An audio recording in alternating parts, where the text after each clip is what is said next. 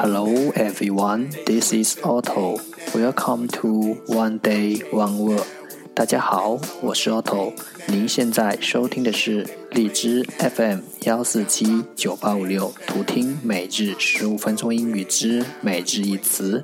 欢迎收听，欢迎订阅。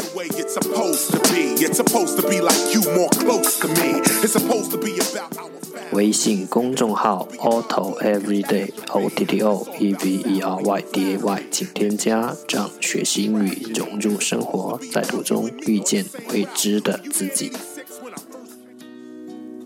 and gave me dignity.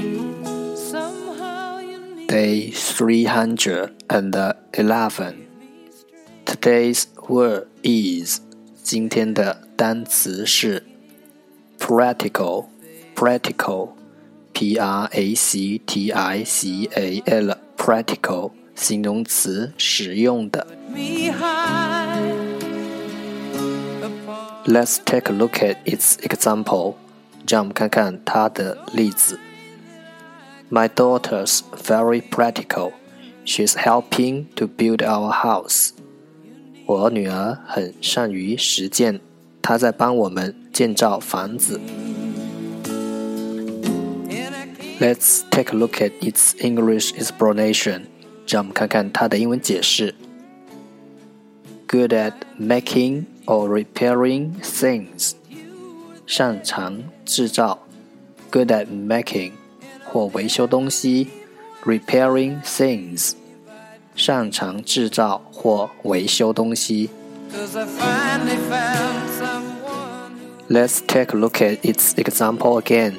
让我们再看看它的例子。My daughter's very practical. She's helping to build our house. 我女儿很善于实践，她在帮我们建造房子。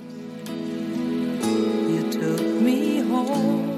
Practical, practical，形容词，实用的。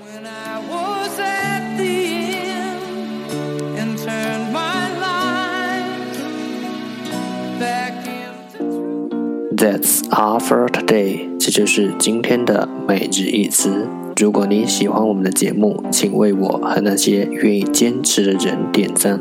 欢迎和我一起用手机学英语，一起进步。See you next time，再见。